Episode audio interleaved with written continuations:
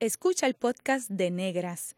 Este programa se emite los viernes a las 3 de la tarde por Radio Universidad de Puerto Rico en el 89.7 FM San Juan y el 88.3 FM Mayagüez. Todo un mundo de música e información. Cadena Radio Universidad de Puerto Rico presenta Negras, producido por Colectivo ILE, un espacio para visibilizar proyectos antirracistas y educar de forma crítica e informada sobre la negritud y la racialización.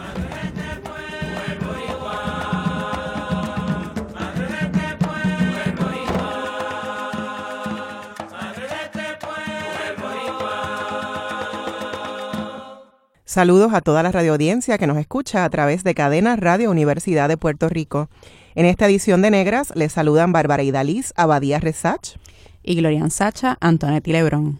Hoy en Negras conversaremos sobre periodismo, raza y género con dos jóvenes periodistas que han cubierto el acontecer noticioso que ha mantenido al país en las últimas semanas en pie de lucha. Nos acompañan en el estudio Alejandra Rosa Morales y Adriana de Jesús Salamán.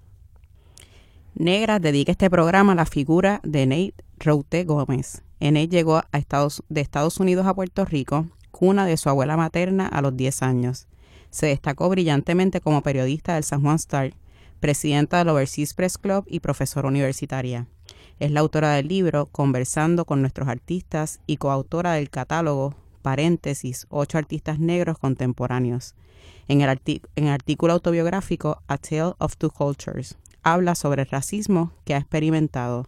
Actualmente escribe sus memorias como periodistas. Gracias, Enid, por abrir caminos. Alejandra Rosa Morales es periodista, escritora, productora y teatrera. Escribe para el New York Times desde Puerto Rico, así como para revistas literarias extranjeras. Produce episodios y documentales para Vice News, HBO y otras plataformas, y además gesta proyectos de teatro social alrededor de Puerto Rico en espacios académicos como la Universidad de Puerto Rico y también espacios comunitarios como parques y escuelas. Figura en la lista de las 48 puertorriqueñas que han recibido la beca Harry S. Truman y esto por su acercamiento al periodismo y al teatro como herramienta de justicia social. Bienvenida Alejandra, gracias por estar con nosotras. A ustedes, gracias. También nos acompaña Adriana de Jesús Salamán, es periodista multimedios con experiencia en temas de gobierno, tribunales, deportes y cine y posee una maestría en teoría de la comunicación de la Universidad de Puerto Rico. Bienvenida, Adriana. Gracias, gracias por la invitación. Bueno, en este programa, como le dijimos, queremos hablar sobre periodismo, pero también pensar en las intersecciones de, raza y género. Eh, en primer lugar, ¿cómo ustedes llegan al periodismo y cuál ha sido su formación periodística? Eh, Adriana. romper el hielo. Eh, yo llegué al periodismo, eh, ya en la universidad ya sabía que quería ser periodista, aunque al principio pensaba que iba a ser fotoperiodista, porque me gustaba la fotografía. Pero como entré en comunicación directamente, eh, pues dije, pues yo hago la segunda concentración en fotografía, me quedo aquí y después me cambio. Y el después me cambio es que nunca me, cambié. Lo que hice fue segunda concentración en cine. Eh, pero así básicamente es como, como llego. Eh, antes yo pensaba que iba a estudiar biología marina. Así que... ¿Y ese giro de biología marina? yo tampoco lo entiendo. Y cine. Yo sé que fue gracias a una maestra de español que me invitó a una cumbre eh, de periodismo, que era de escuelas superiores, y allí vimos, me acuerdo que estuvo Ayola Virella, fuera una de las panelistas, que ahora dirige Metro, y Julio Rivera Saniel, ah, eh, que está en Guapa. Y eso fue como que yo creo que ese día fue que todo hizo como clic. Y yo dije, yo quiero ser periodista, y ahí fue que cambié. ¿Y dónde estudiaste periodismo y, cine? En la UPI, en la Escuela de Comunicación. Ah, ok, ok. Y Alejandra, ¿cómo llegaste al periodismo? Em, yo llego al periodismo por la escritura. segura de que me gustaba mucho escribir. Cuando tenía cinco años le dije a mami que quería ser secretaria porque las secretarias escribían todo el día.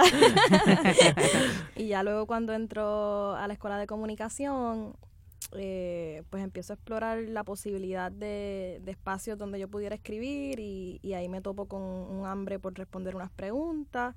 Y vengo a reivindicar, reivindicar que quiero estar en el periodismo a partir del periodismo cultural que yo tengo corazón periodístico teatrero, entonces me topo con el periodismo cultural y ahí es que digo, ah, esto era. Que, hay, o sea, que ambas han podido combinar distintas pasiones y gustos, ¿verdad? Ujú. desde, desde el periodismo. Qué bien. Qué bueno. ¿Y qué figuras las inspiraron, verdad, a ejercer la profesión del periodismo en ese camino? Hmm. Ya Adriana había adelantado un poco en esa Sí, cumbre. esas maestra, fueron la- ¿verdad? las Ujú. primeras figuras. y la maestra tal. de español también. Sí, mi maestra de español eh, se llama Melissa Lebrón. Eh, fue básicamente porque yo llegué, yo escribía también ensayos y cosas y pues ahí fue que ella dijo como que quizás a ella le puede interesar este evento. Eh, pero sí miraba figuras, eh, a Julio, por ejemplo, Julio Rivera Saniel, eh, miraba mucho Ivette Sosa también, Mm. eh, me gustaban esas figuras. Ya ah, pues a partir de los años llegué a conocer a Anit, eh, la conocí en un evento pues, del Overseas bueno. Press Club eh, y fue tuvimos una conversación bien interesante con ella.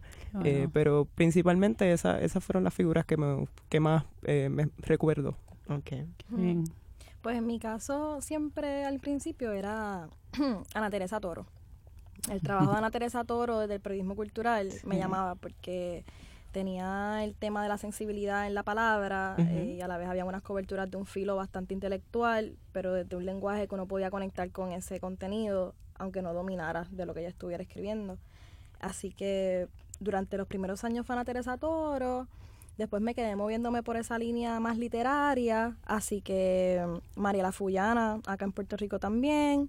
Ya luego me expando y pues empiezo a ver figuras en Latinoamérica, eh, un Martín Caparrós, eh, empiezo a ver otras figuras en otros espacios como Leila Guerriero y empiezo a reconectar con el periodismo como en otro tiempo, pero desde otras miradas de afuera también porque yo sentía que había algo de, de las había algo de las preguntas que yo tenía que no solamente se estaban abordando en Puerto Rico necesariamente, sino también desde otros espacios. Y bueno, pues en ese sentido, por ahí, por esas voces son que me empiezo como a acercar y acercar a la, a la faena periodística. Has mencionado que habían unas preguntas que querías responder. ¿Qué Sí. preguntas? Estoy ¿Qué con la mi- yo formulabas? estoy con la misma intriga periodística. Eh, bueno, eran preguntas de ese tiempo. Por ejemplo, me daba mucha curiosidad entender dónde estaban las historias de las comunidades que estaban más cercanas a mí. Porque yo no las veía en lo que estaba leyendo y sabía que existían porque las vivía todos los días o las viví durante mi crecimiento. Entonces me daba curiosidad entender cómo y quién las estaba abordando desde otros espacios fuera de Puerto Rico y si se estaban abordando. Y si se estaban abordando, pues si era desde el periodismo narrativo, literario, o si era desde un diarismo que acá no existía o que yo no estaba eh, Viendo, viendo, experimentando. experimentando. Por ahí, por esa línea iban las preguntas. Ok. ¿Y cómo ustedes describen el periodismo contemporáneo? Ustedes ambas son mujeres muy jóvenes eh, y las figuras que ustedes mencionan como pilares que han sido influencias para ustedes también son personas jóvenes, ¿no? Eh, sí mencionas a Enid Truté como una persona que conociste en una actividad en algún momento y conversaste con ella, pero eh, ¿cómo describen ese periodismo contemporáneo, ¿no? Que, que quizás se distancia mucho de esa vieja guardia de- del periodismo eh, incluso esas lagunas que mencionas que no y esas preguntas que tenía de cosas que no se atendían en Puerto Rico. ¿Cómo ven el periodismo hoy día? Yo lo veo joven, eh, por lo menos de las coberturas que he podido estar, eh, la mayoría de mis compañeros son gente que o que estudiaron conmigo o que son contemporáneos en términos de edad y hay muchos que son así eh, jóvenes que también tienen esta, esta pasión eh, por contestar varias preguntas. Eh, no sé cómo Alejandra lo vea, pero Yo lo veo- principalmente yo creo que yo me gusta verlo joven. me gusta verlo joven. Yo lo veo en muchas manos jóvenes, pero lo veo inmediato. Lo veo, eh, lo veo muy inmediato. Este, aunque reconozco que hay como unos espacios en donde tiene otro tiempo que no tiene que ver con la inmediatez, siento que, que prima la cuestión del, del, después del diarismo, que es un debate Y el viejísimo, breaking news. del breaking news, eh, así que lo veo así como inmediato. Y eso te crea una preocupación. Sí, pero Genera más preguntas. qué raro estar de este lado. Exacto. Nosotras estamos aquí, mira, periodistas. Eh, me genera preocupaciones o inquietudes, pero es algo que tiene que ver eh, explícitamente con que yo eh, soy una mujer de 25 años con un espíritu muy no inmediato. Yo tengo un tiempo más lento, a mí me gusta salir a la calle y poder sentarme y pensar en la palabra precisa y buscarla mil veces en, la, en el diccionario. Eh, además de que siento que hay algo bien nítido, o hay más que sea nítido, porque ¿qué es lo nítido? Eh, hay unas informaciones que se desprenden de tu anclarte en un tiempo más lento, de mirar la cosa un tiempo eh, más extendido de lo que te permite la inmediatez De contemplarla. de- de contemplarla. Y yo siento que en Puerto Rico hay, hay unas poblaciones, hay, uno, hay unas situaciones pasando en diferentes estratas que necesitan de ese otro tiempo. Eh, entonces, pues como uno defiende ese otro tiempo, aunque la gama más grande pues sea más inmediata quizás. Y sienten que entonces, les pregunto a ambas, que eh, tener esa posibilidad de escribir desde esa contemplación con, con un tiempo pues más prolongado, no hay espacio en los medios locales para, para poder publicar y escribir con esa calma quizás o, o no con la inmediatez que ustedes están describiendo. Estas Eh, miradas pasó- están interesantes. Se pasó la bola.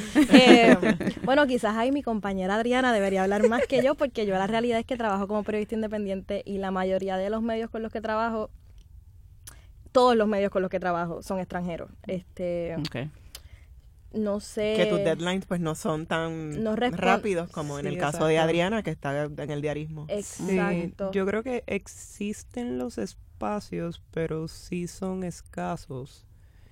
Y a la misma vez también hay que, de- por lo menos hablo de mi perspectiva, ¿no? En mi caso personal, pues sí he notado que con a tra- tratar de adaptarme a esa inmediatez, porque yo era un poco como Alejandra, pero pues por, por cosas del trabajo no me tengo que adaptar a lo que es la inmediatez, pues sí he perdido como ese, ese, esa práctica de la contemplación y de, y de sentarse y de mirar las cosas con calma, porque siempre tengo la presión de que tengo que entregar algo hoy.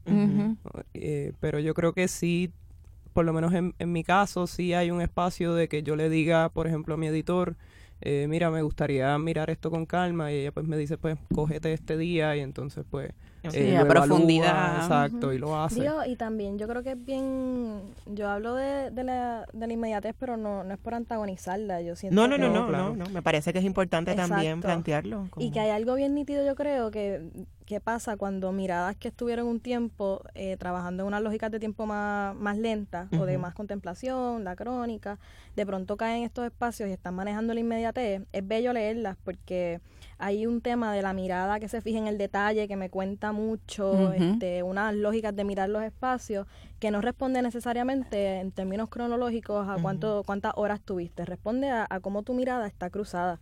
O sea, si tú escribiste crónica dos años y después te, te toca cubrir el diarismo, no hay forma de que tú no te fijes en unos detalles. Y yo creo que eso se, se ve, se ve en la escritura de Adriana, por ejemplo. No, y también hay parte de, ah, perdón, No, interrumpa, pero también es parte de como un poquito aprender que no está mal mirar las cosas dos veces, en el sentido de nosotros, por ejemplo, si trabajamos algo inmediato, no está de más revisitarlo para ver si se puede expandir o se puede mirar desde otro ángulo también. Sí, y eso es precisamente lo que iba a mencionar, que hay una riqueza también en los dos acercamientos. Eh, y yo creo que responden también a cómo nosotros culturalmente estamos funcionando. Sí. Así a la inmediatez, a la saturación, eh, muchas veces también de los contenidos, eh, de las narrativas, pero que quizás eh, merece eso, que, que tengamos entonces otros espacios y que existan esos otros espacios para darle un acercamiento con mayor profundidad y tiempo. Sí, también la reacción de la gente una vez lee una nota que fue inmediata, pues también te permite pensarla desde otro ángulo, ¿no? Como mencionabas, Adriana. Así que también. Y qué tiempo necesita qué tipo de reportería también, porque si está pasando algo neurálgico como lo que pasó hace unas semanas, unos días, pues eran importantes las crónicas, pero también eran bien importantes las coberturas inmediatas. Claro, Entonces, sí. leer esa reacción ahora mismo que todo está pasando, puede que me informe como lectora de una forma que me informaría de otro modo cuando llegue la crónica, que ojalá y que llegue y llegaran, yo estoy segura, pero necesitaba la gente escuchar esas voces eh, ahí, ¿no? En el Claro. momento. Sí. Bien. Bueno, ¿y qué significa para ustedes ser una mujer puertorriqueña, negra, periodista? Ahí tienen tres etiquetas. Exacto. Mm. Hmm.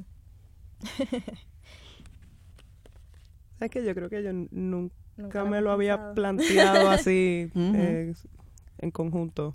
Okay. Eh, si yo eh, hace unos años yo llegué a escribir como una columna eh, sobre el tema. So, como que cuestionándome por qué yo veía tan poca gente negra en los medios. Como Ujú. que la figura usualmente era eh, Julio Rivera Saniel o Pedro y Gonzoya, Pedro Rosanales. Claro. Y de momento yo me veía en el salón de Copu y yo era posiblemente la única o la una de tres y- o algo así. Y siempre como que me lo cuestionaba y sí llegué a tener como una respuesta un poquito adversa de parte de hombres blancos, de hecho, eh, como que, ah, pues ese es problema tuyo, de dónde tú te pasas, o como que con quién tú sales, o Mm. lo que sea, y es como, ok. Típico, no- ¿verdad? Ajá. Lo vemos. Porque no nos sorprende. Sí, no nos Del sorprende. manual, del manual. Sí. y, y ese fue yo creo que la primera vez que lo pensé. nosotros pero- somos culpables, claro.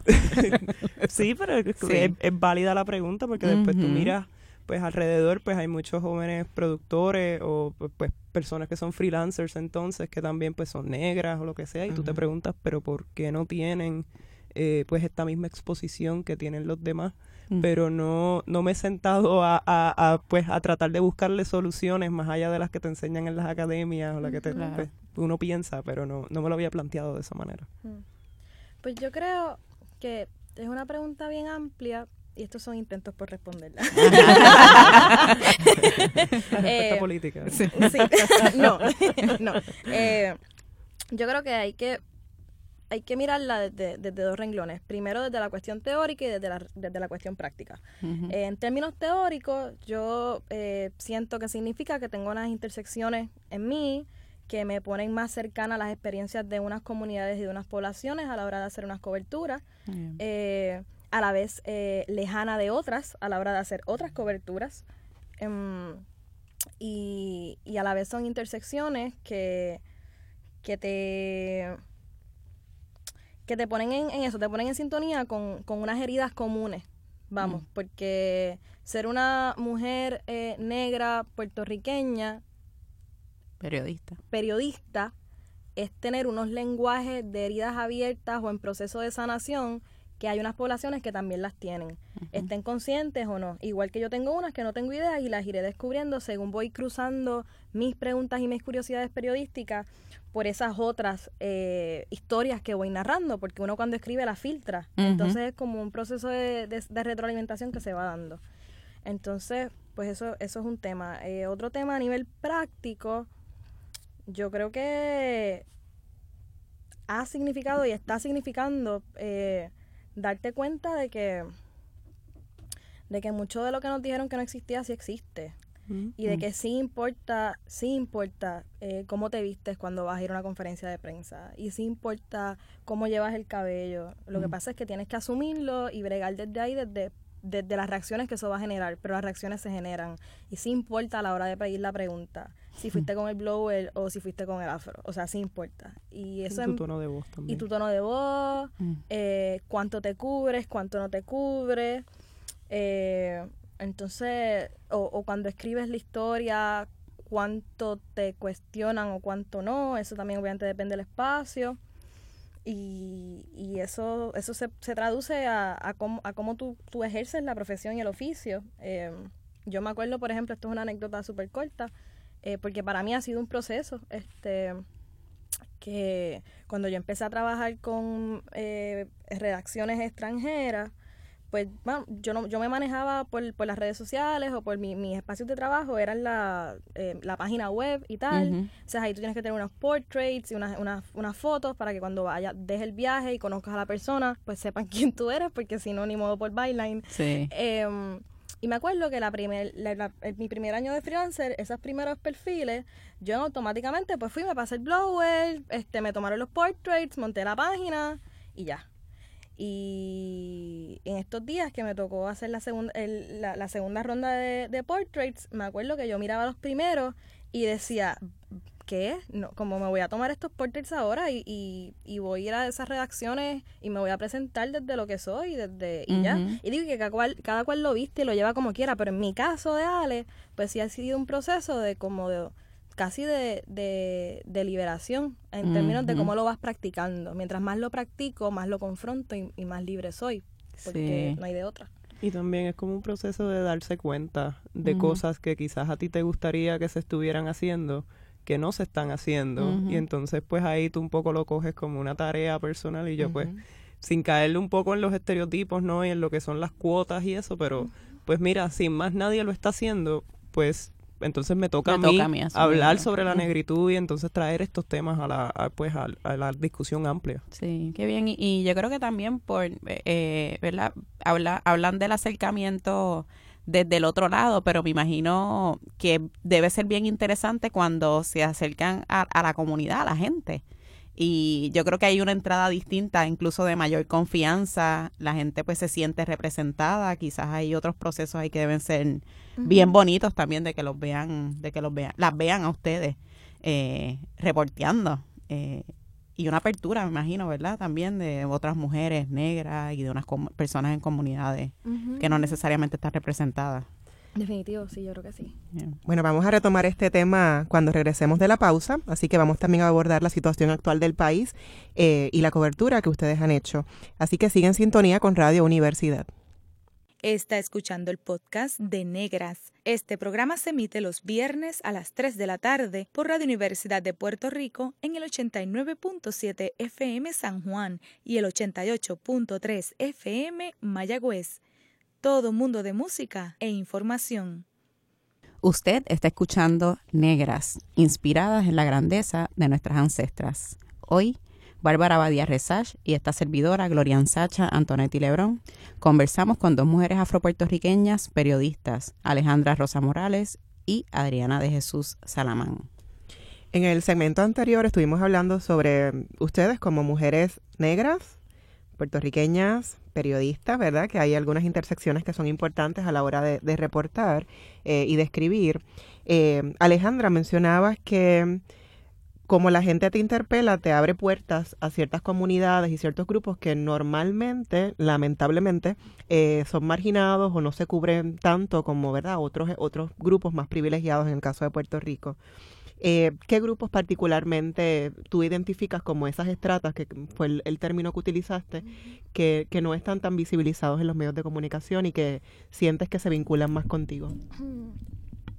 Pues en mi caso, eh, son dos grupos principales. Los grupos eh, que están en espacios geográficos como Loíza, Carolina, grupos de estudiantes. Yo, por ejemplo, desarrollo proyectos de teatro comunitario, entonces de pronto llego a estas comunidades de muchos niños afrodescendientes, digo, todos somos afrodescendientes, pero me, eh, de, estas poblaciones que no tienen tanta cabida quizás por temas fenotípicos y tal, eh, en las coberturas y, y, nunca han tenido un taller de teatro o nunca han visto mm. su, el nombre de su barrio en una cobertura periodística.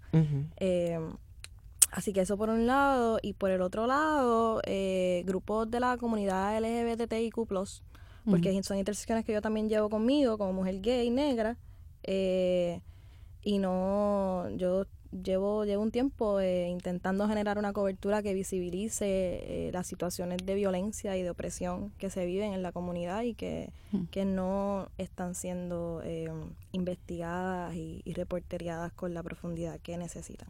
Okay.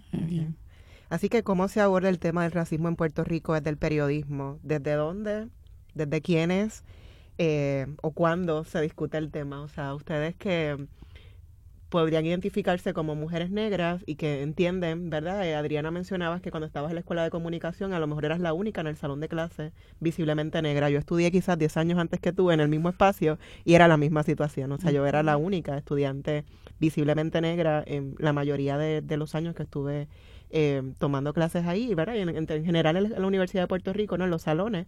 Y me pasa ahora como profesora, cuando miro mis salones de clase, sigo viendo muy pocas personas visiblemente negras. Entonces, ¿cómo se eh, investiga o se reporta el tema del racismo en Puerto Rico desde el periodismo? Yo creo que se da desde espacios muy privilegiados, pues, por llamarlo de una manera, porque todo, pues todo lo que tú estás mencionando también se remonta a un problema pues nacional y un poco mundial también, que es el acceso a la educación mm. o la educación accesible también. Eh, pero creo que, que sí se da desde, desde esos espacios privilegiados y como, como que de lejitos, porque no necesariamente son las personas que están afectadas o las personas que lo viven diariamente quienes lo, lo exponen. Eh, yo eh, hay incontables eh, anécdotas de las veces que uno trata de hablar de estos temas y la gente rápido pues pues te ataca o te dice estás acomplejada o, eso no se habla o todos somos negros cuando en la realidad es que no. O sea visiblemente sí podremos ser todos afrodescendientes pero pues a no todos de nosotros nos miran extraño cuando entramos en una tienda o, o nos tratan diferente.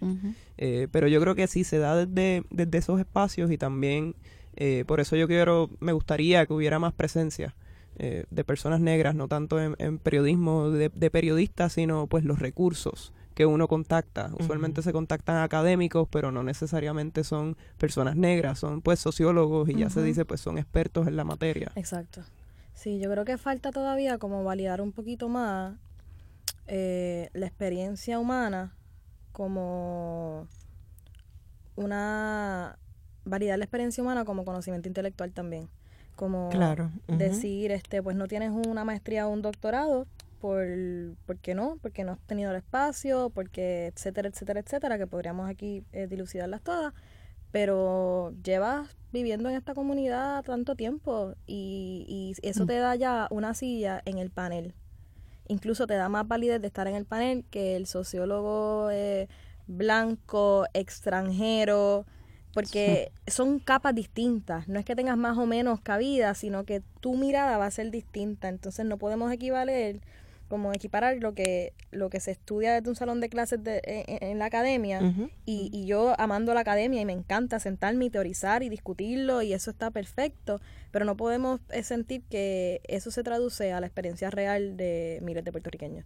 Mm, ¿Y entienden ustedes que la cobertura de la prensa nacional incluye perspectivas antirracistas y de género que pudieran, ¿verdad?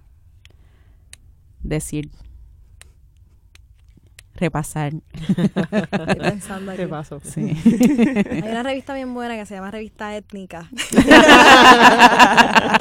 hacen un trabajo bien chévere. Yo siento que... Por ahí vamos, por ahí vamos. yo siento que, que están surgiendo esas perspectivas o la presencia de esas perspectivas en plataformas independientes que están naciendo en este tiempo. eh,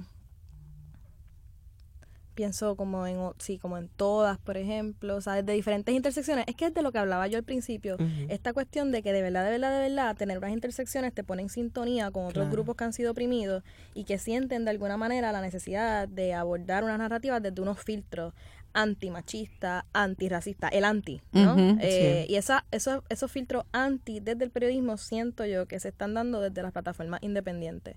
Um, yo creo que sí que está como que está surgiendo como un quiebre en ese aspecto, eh, pues está el, ejemplo de étnica, el ejemplo de todas, que son personas que pues no necesariamente se sentían representados o se sentían vistos. Y entonces pues dijeron, pues nosotros también eh, podemos hacer esto. Eh, que yo creo que, que es, eso es positivo que se está viendo, pero en términos nacional creo que todavía hace falta eh, mucho. Porque, y, y no solamente en periodismo, sino en todas las esferas. Porque como estaba diciendo ahorita, aquí pues dicen todos somos afrodescendientes, hay todavía ese, ese racismo internalizado.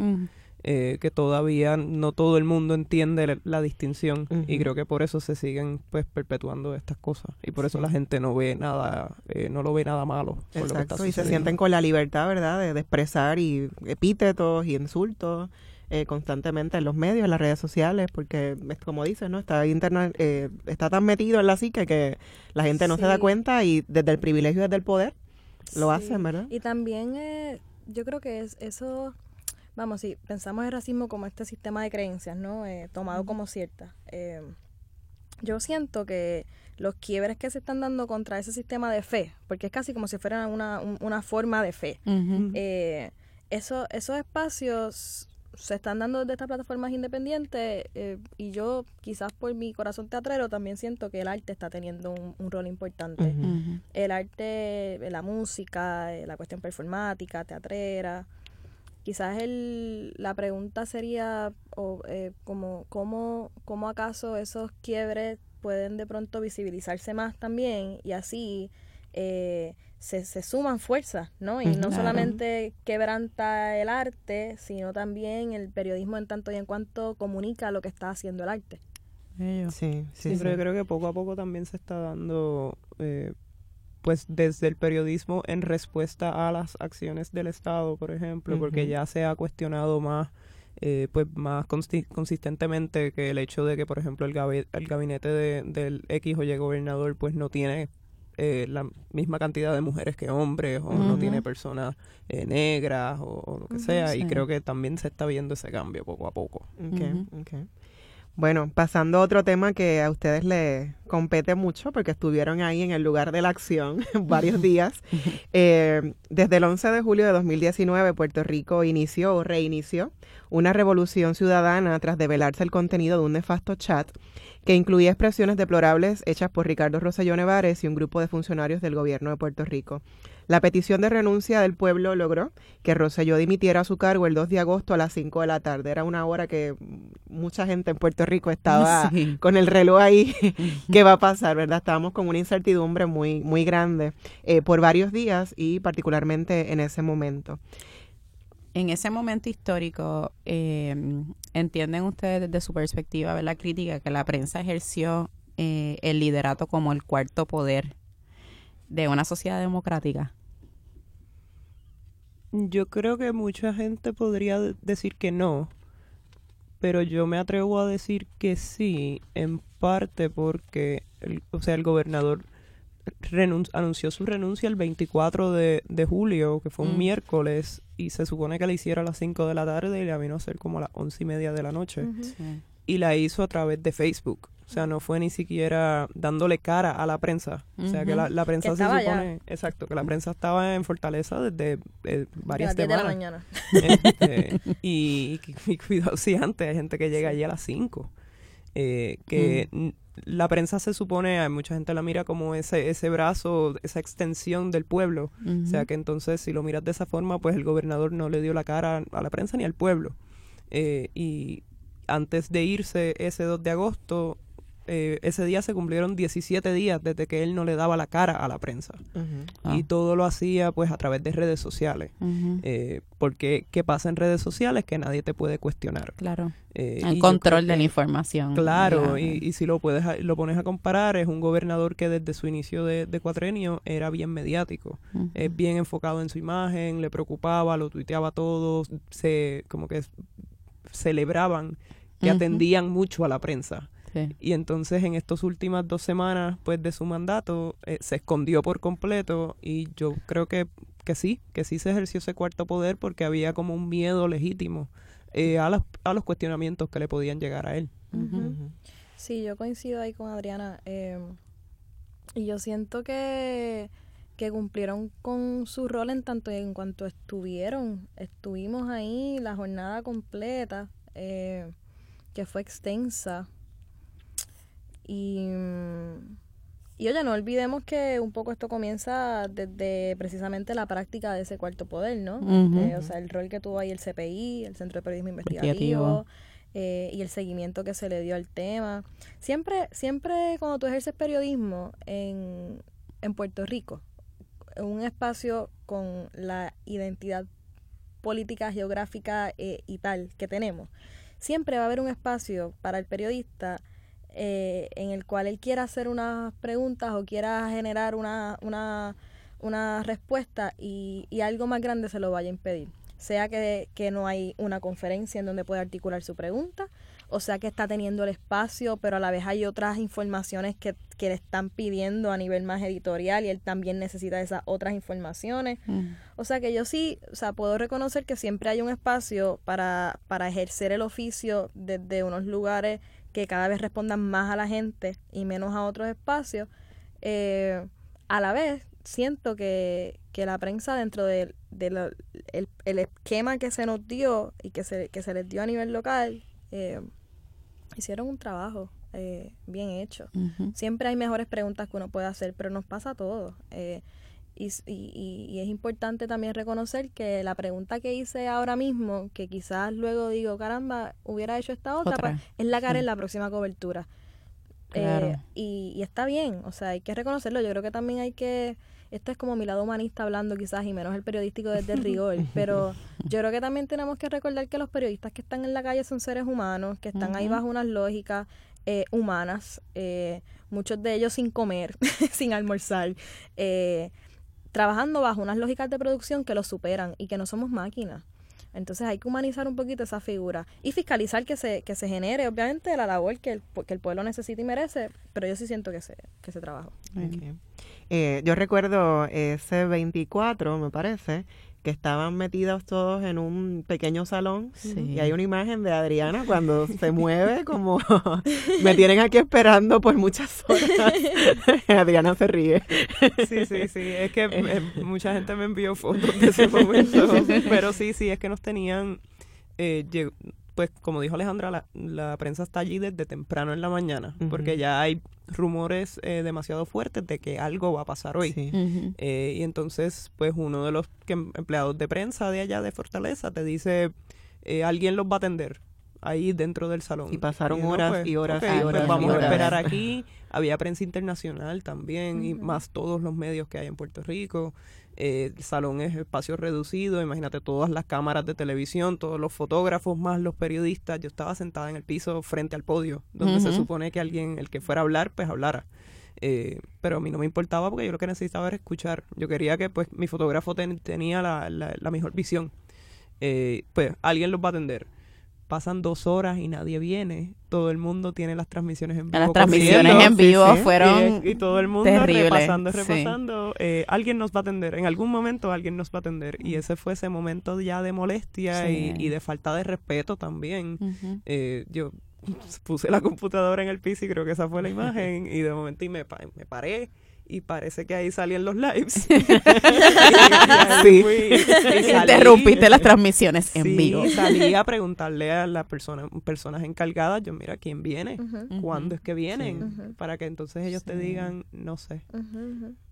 moverlos a otra Y desde acá, ¿verdad? Desde acá eh, se veía, tú, decías, pero es que avancen, ¿qué está pasando? Sí, porque y el proceso de sacarlos también para otro espacio era como no, no se vayan. Y a todas estas, sí, y, y, a todas estas, también otro equipo de prensa fuera con los manifestantes, que mientras seguía pasando el tiempo y no aparecía la, la persona, persona, eh, más se caldeaban los ánimos. Y tenías un grupo de fotógrafos y que estábamos, eh, yo no soy fotógrafa, pero los fotógrafos y los reporteros que estábamos afuera cubriendo, estábamos allí sintiendo cómo esos ánimos se iban caldeando a la vez que sabíamos que, que, una violencia muy grande se estaba dando, porque para mí eh, hay unos silencios que son violencia, y ese era uno de esos. No, y tenías, esos ánimos se seguían caldeando, pero es porque seguían saliendo también policías. Entonces tienes a todo un país en vilo esperando y sigues atrasando, no dices quién viene, no dices cuándo viene, no dices de qué va a hablar. Entonces de momento te sacan de ese salón designado para conferencias de prensa, que hasta el gobernador había estado en él, y te llevan unas escaleras. Eh. Y entonces, y, tú ves que frente a una puerta, pues obviamente ya tú sabes por la lógica del asunto de que no van a contestar preguntas, están cerca de una puerta para esconderse rápido. Sí. Alejandra, eres corresponsal para medios del extranjero. ¿Cuáles fueron esas narrativas dominantes, verdad?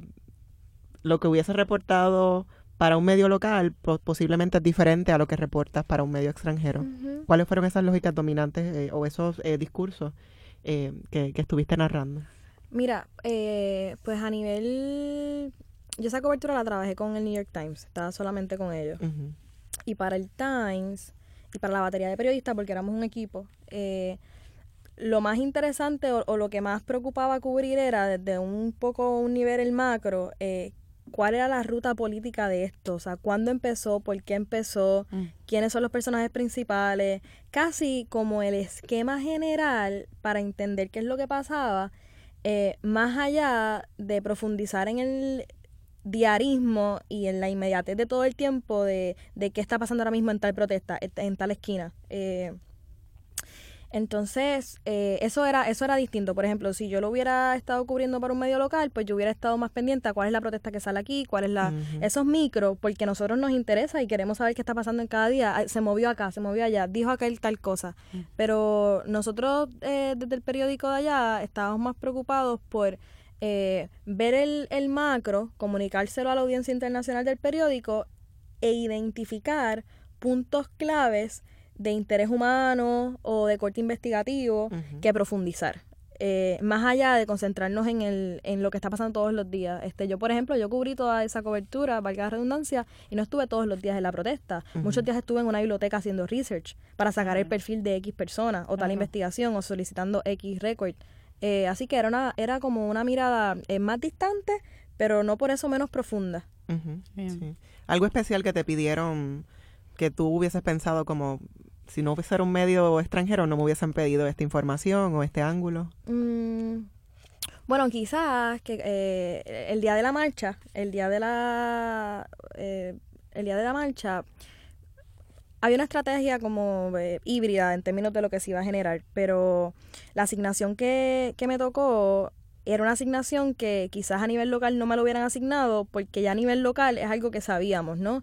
Porque la gente llegaba a la marcha más allá de para pedir que más allá de para pedir que Ricardo Rosselló renunciara, eh, ¿por qué no? Y es, bueno, a nivel local llevamos viviendo el huracán un tiempo y, nuestros todos huracanes, así que lo tenemos bastante claro, pero a nivel eh, internacional, en la audiencia de, del Times, pues la asignación era de pronto identificar esos personajes claves eh, en, la marcha que estaban allí y un poco generar una visión holística de qué era realmente lo que la gente estaba protestando y denunciando. El reclamo. El reclamo más grande detrás del hashtag. Eh, entonces, eso igual fue bello cubrirlo porque uno lo cubre desde ese lugar y reconectas, ¿no? De pronto estás en una marcha eh, enorme, entrevistando a profundidad a 36 personas en un lapso de tiempo cortísimo, a la vez era como súper caótico, pero pero desde un, filo de, interés humano que, que, era importante narrar igual. Al regreso de la pausa, nuestras invitadas revelan sus retos como periodistas. Ya volvemos con Negras.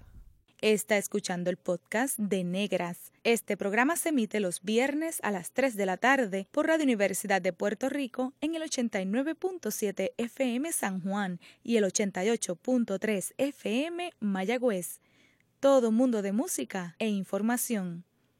Gracias por su sintonía. Hoy en Negras, yo, Bárbara Badía, y mi compañera Glorian Sacha Antonetti hablamos de periodismo y sus intersecciones de género y raza a partir de la cobertura mediática de la crisis gubernamental que vive el país.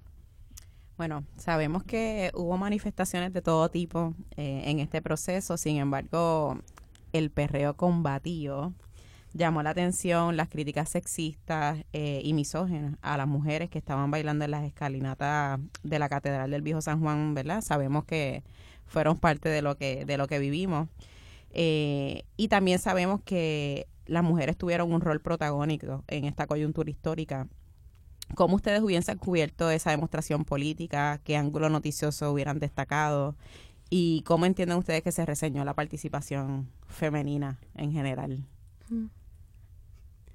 Pues a mí ese día yo recuerdo, yo estaba en la fortaleza, pero ya cuando tocó el perreo combativo, eh, ya otro un compañero de trabajo lo cubrió eh, porque yo no tenía, eh, pues tenía otras otros asuntos que atender y entonces pues... Sí, es que tanto pasando que era. Sí, no, no lo cubrí, pero sí me... Uno me gustó que se diera ese perreo combativo porque sí abrió esa discusión de otros tipos de protestas.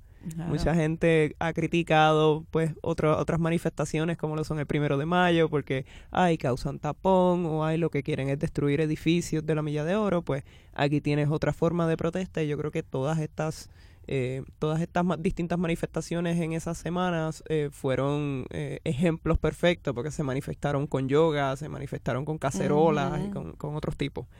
en términos de de la cobertura como tal, yo creo que fue algo, mismo esa mirada de novedad, fue algo novedoso, yo creo que para los mismos medios.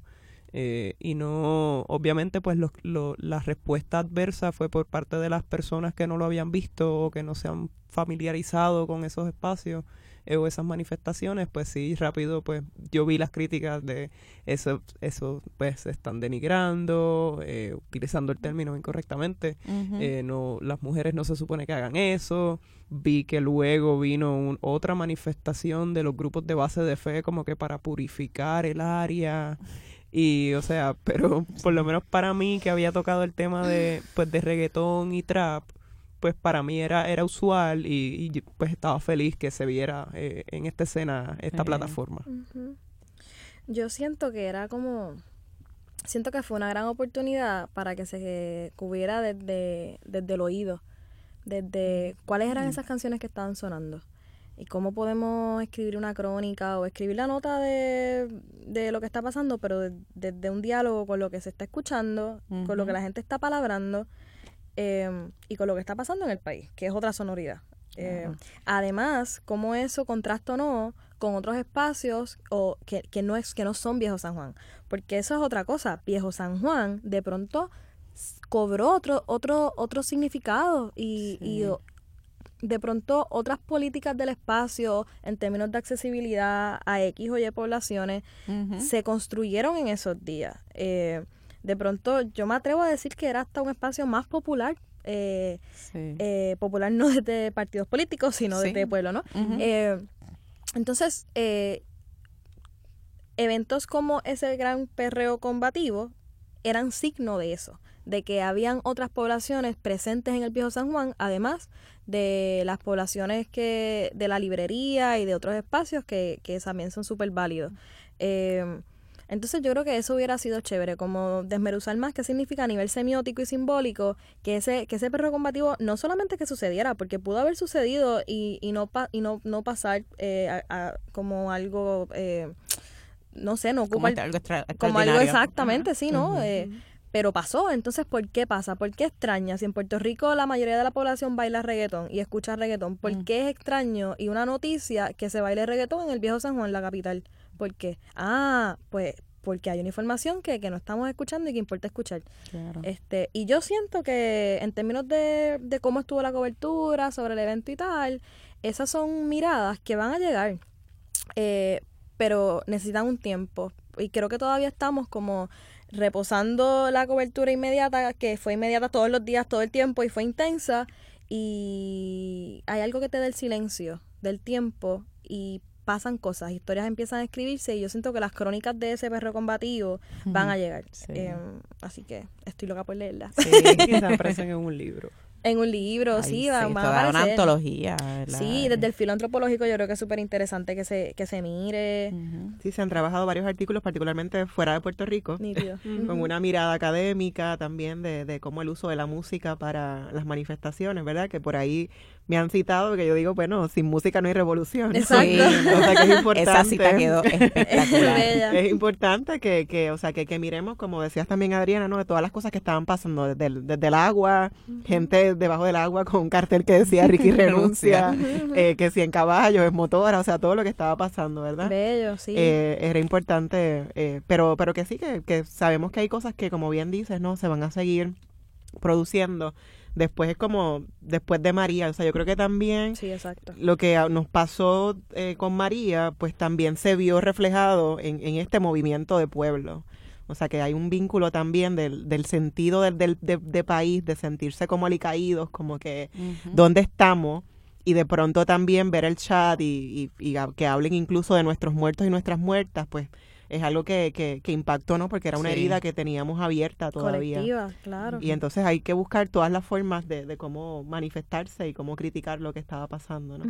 Eh, pero que también, eh, importante, ¿verdad? Una de las preguntas que hizo Glorian sobre cómo se reseñó la participación femenina porque quizás eh, la colectiva feminista en, construcción pues tiene un papel protagónico en, la lucha también de que se declare estado de emergencia eh, a Puerto Rico por, por la cantidad de feminicidios que estamos sobreviviendo cada día, ¿verdad? Este, que estamos en la lucha de que sean cada vez, que no haya mujeres eh, asesinadas en, Puerto Rico ni en ninguna parte del mundo, obviamente. ¿Cómo ustedes ven esa cobertura del de, caso de las mujeres particularmente?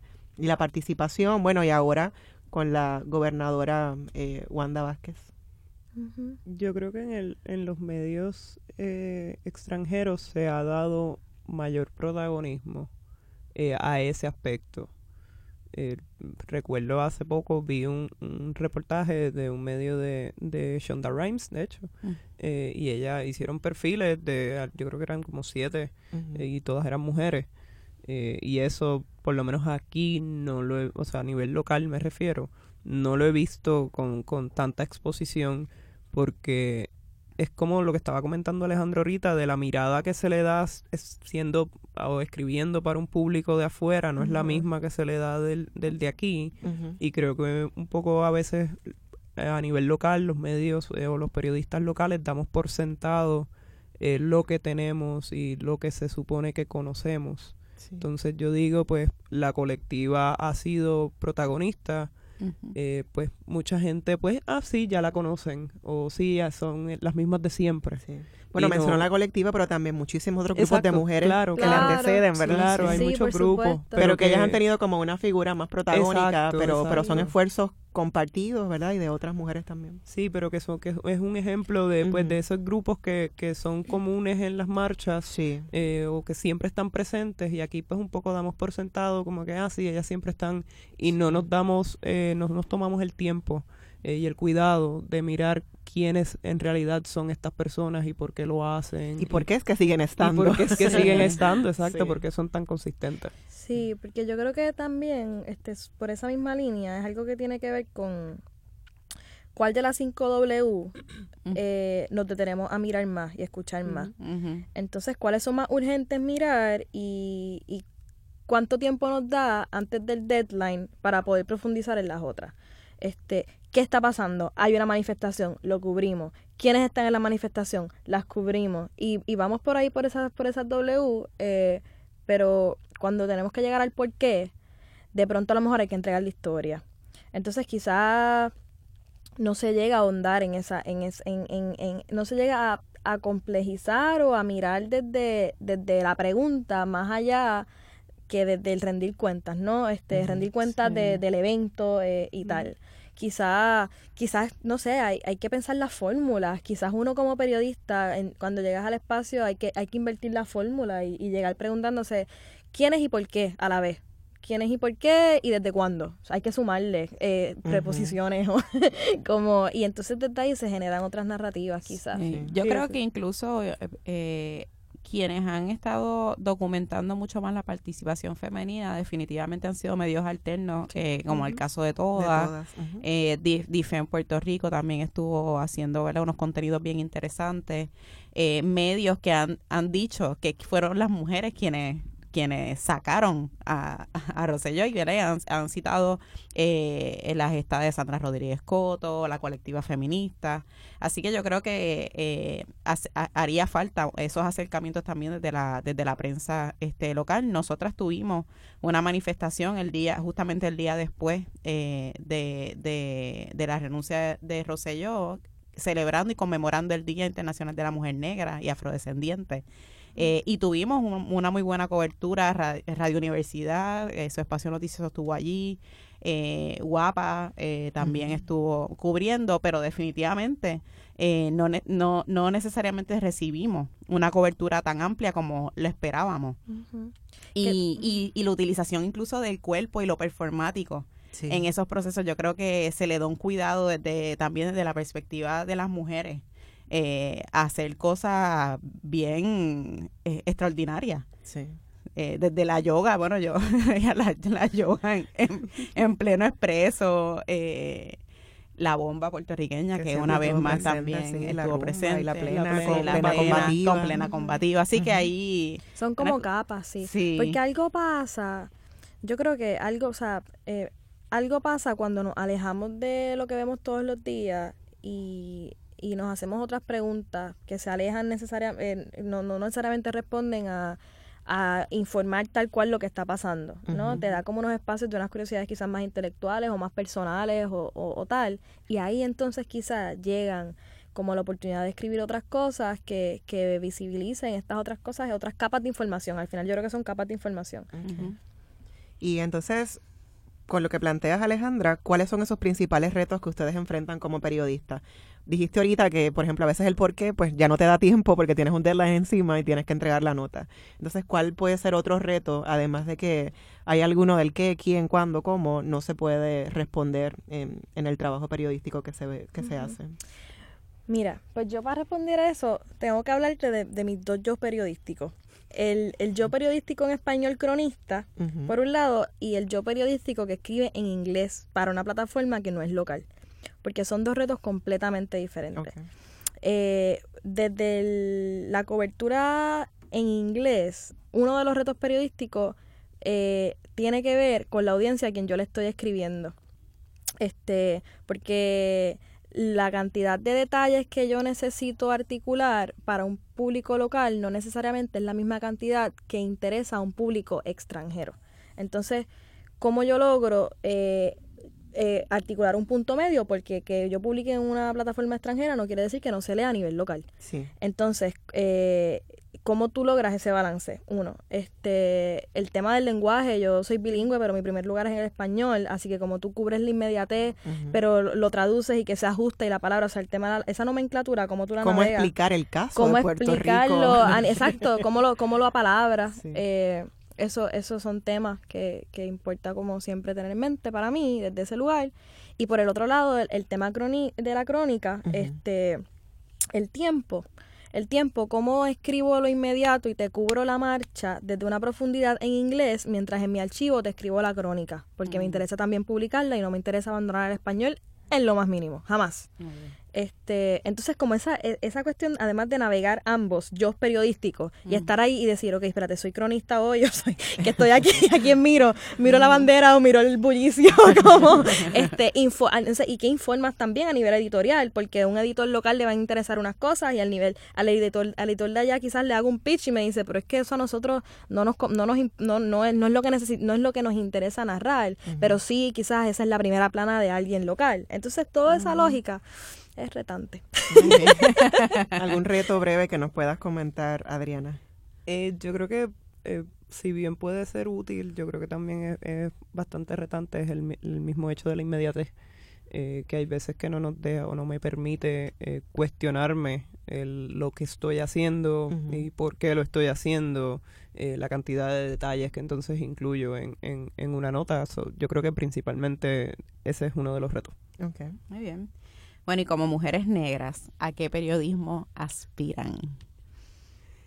A mí me gustaría que fuera un periodismo más, más inclusivo, definitivamente. Eh, como mencioné eh, anteriormente, me gustaría que no solamente desde la visión del autor, del periodista, eh, también de los recursos o las personas que se contactan o, o las coberturas que se dan, me gustaría que fueran eh, pues más inclusivos, que incluyeran distintos tipos de perspectivas, no solamente en términos raciales, sino en términos de género también. Eh, muchas veces vemos pues eh, un panel de, de, todos abogados y son todos hombres y pues no tenemos esa otra perspectiva que, que, que es igual o más valiosa pues en términos general.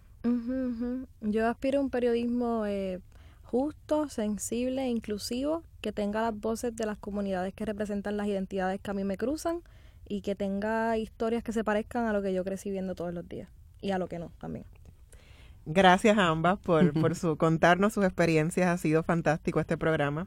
Así que agradecemos a Alejandra y también a Adriana por haber estado con nosotras hoy en Negras. Gracias. También a Luis Lugo y a Ilianibet Calcaño por acompañarnos como técnicos y técnicas en esta edición de Negras. No olviden sintonizar Negras el próximo viernes a las 3 de la tarde. Feliz viernes a todos. Cadena Radio Universidad de Puerto Rico y Colectivo ILE presentaron Negras, asumiendo nuestro justo lugar como forjadoras de cambio.